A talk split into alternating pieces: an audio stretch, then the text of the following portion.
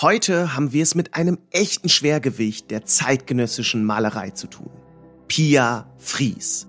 Eine sehr erfolgreiche aktuelle Künstlerin. Ihr Werk in der staatlichen Kunsthalle Karlsruhe wirft viele Fragen auf. Wieso versetzt uns Pia Fries Kunst in eine Zeitreise 400 Jahre zurück? Was genau macht ihre Malerei so besonders? Und was für eine erstaunliche Überraschung versteckt sich in dem Bild, um das es heute geht? In der Kunsthalle Karlsruhe befindet sich das Fahnenbild 11 aus dem Jahr 2010. Pia Fries hat es also vor gar nicht langer Zeit gemalt. Heute geht's deshalb um top aktuelle Kunst. Also labere ich gar nicht lange weiter. Let's go. Der Kunstsnack. Kurze Facts leicht bekömmlich. Von der Staatlichen Kunsthalle Karlsruhe. Mit dem Comedian und Kunsthistoriker Jakob Schwertfeger. Das Werk dieser Folge ist echt, echt schwierig zu beschreiben. Deshalb bitte ich euch von Herzen, schaut mal kurz in die Show Notes zu diesem Podcast. Da ist ein Link zur Abbildung. Dann habt ihr das Bild vor Augen und erleichtert mir die Arbeit enorm. Aber ey, ich beschreibe euch das Werk natürlich jetzt trotzdem, weil ich das bei Kunstsnack immer so mache. Was gibt's hier zu sehen? Bildliche Beschreibung. Das Fahnenbild 11 von Pia Fries ist groß. 2,20 Meter hoch, 1,70 Meter breit. Und es ist abstrakt. Ganz ehrlich, als ich das Bild das erste Mal gesehen habe, dachte ich, oh, das sieht aber irgendwie unfertig aus. Denn mindestens die Hälfte der Malfläche ist leer, also einfach weiß. Das ist im ersten Moment überfordernd, denn wir sind bei Gemälden gewohnt, dass die gesamte Leinwand bemalt ist. Aber Wer sagt eigentlich, dass das immer so sein muss? Pia Fries sieht das offenbar anders. Auf ihrem Bild aus der Kunsthalle Karlsruhe sind drei große abstrakte Elemente.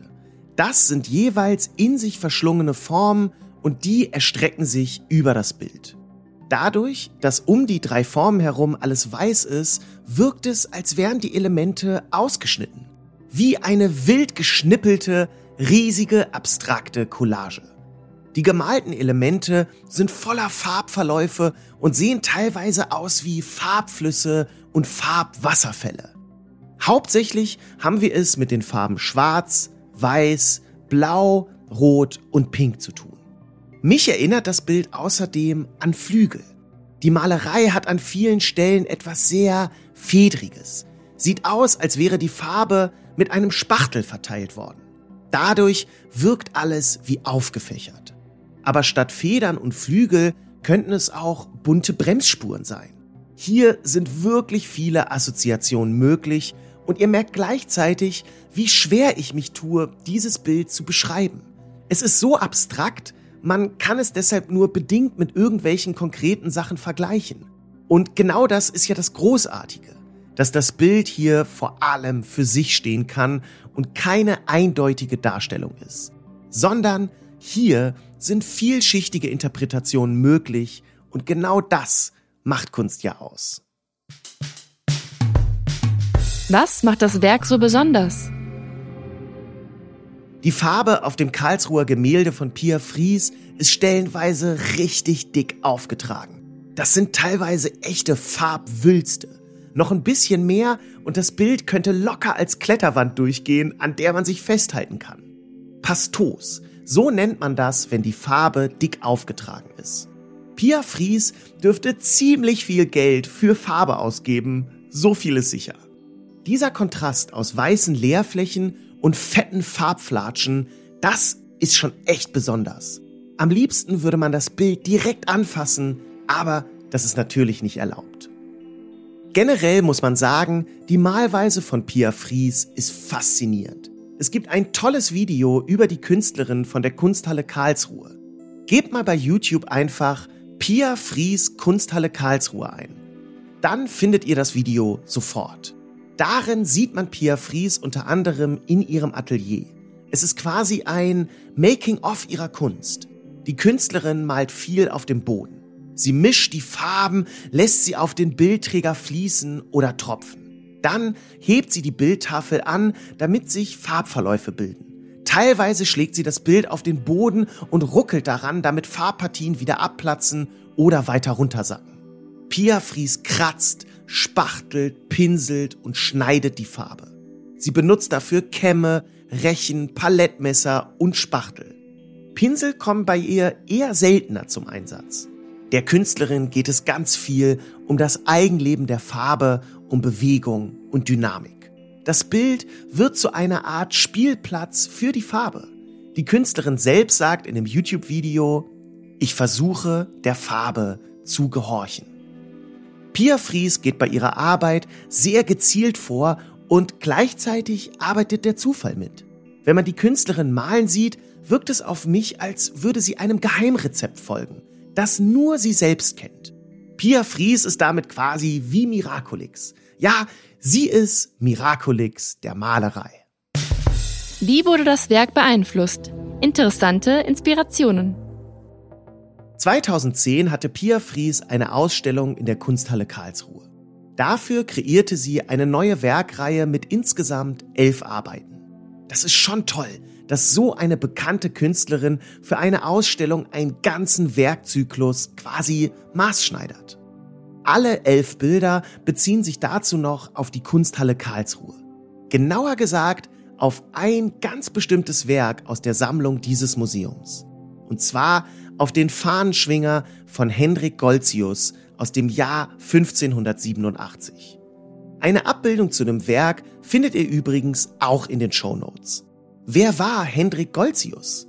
Er war ein bedeutender Kupferstecher. Ihr kennt diesen Beruf vielleicht aus der Redewendung mein lieber Freund und Kupferstecher. Das hat mein Opa früher sehr gerne zu mir gesagt, wenn ich irgendwelchen Unsinn gemacht habe. Also im Prinzip die ganze Zeit. Aber was ist eigentlich ein Kupferstich? Es handelt sich dabei um ein Druckverfahren.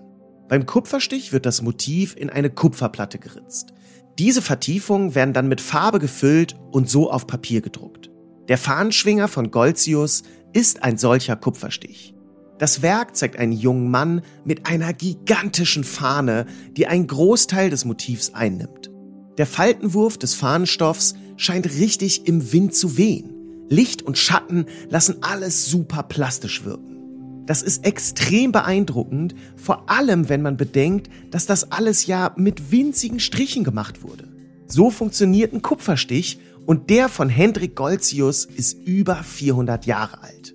Pia Fries hat dieses Werk in der Kunsthalle Karlsruhe gesehen und es hat sie sehr inspiriert. Man merkt das ja schon am Titel ihres Gemäldes. Fahnenbild 11. Wie genau hat Pia Fries das Werk von Hendrik Goltzius aufgegriffen? Sie hat Teile des Kupferstichs in ihr Werk integriert. Sie hat einzelne Fahnenfragmente von Goltzius genommen, vergrößert und auf ihr Bild gedruckt. Anschließend hat sie da drum herum und drüber gemalt. Man kann Malerei und Schwarz-Weiß-Druck des Kupferstichs teilweise kaum auseinanderhalten. Die Fahnenfragmente werden von Pia Fries ganz organisch in ihr Bild eingefügt. Wenn man das alles mit Goltzius und seinem Fahnenwerk nicht weiß, checkt man diese ganzen Bezüge allerdings gar nicht. Und selbst wenn man es weiß, muss man bei Pia Fries erstmal die Stellen suchen, an denen man Ausschnitte der Kupferstichfahne sieht. Die Fahnenfalten werden komplett aus ihrem eigentlichen Kontext herausgelöst. In dem Fahnenbild L von Pia Fries wirken die Fahnenteile plötzlich abstrakt. Das ist kein Faltenwurf mehr. Das sind einfach nur Formen in Schwarz-Weiß. Einfach nur Striche, die nichts Konkretes mehr darstellen. In der Kunsthalle Karlsruhe trifft also eine Druckgrafik von 1587 auf zeitgenössische Malerei von 2010. Alt meets aktuell. Eine spannende Zeitreise und ein großartiges Beispiel dafür, wie Kunst wiederum Kunst beeinflussen kann. Mich erinnert das Ganze auch ein bisschen an das musikalische Prinzip des Samplings. Versatzstücke aus einem Lied nehmen und daraus einen neuen Song machen. Pia Fries, die DJ der Kunst. Ihr seht, was für spannende Bezüge sich in der Sammlung der Staatlichen Kunsthalle Karlsruhe finden lassen. Da gibt's viele Schätze zu entdecken und genau dafür ist Kunstsnack ja da. In zwei Wochen geht's direkt um das nächste Meisterwerk. Bis dahin folgt doch gern diesem Podcast. Macht's gut. Ciao. Das war der Kunstsnack. Kurze Facts leicht bekömmlich. Mit Jakob Schwertfeger. Eine Produktion der Staatlichen Kunsthalle Karlsruhe. Abonniert unseren Podcast und folgt uns bei Instagram. Habt ihr Themenwünsche? Schreibt uns via Direct Message oder per Mail an digital.kunsthalle-karlsruhe.de.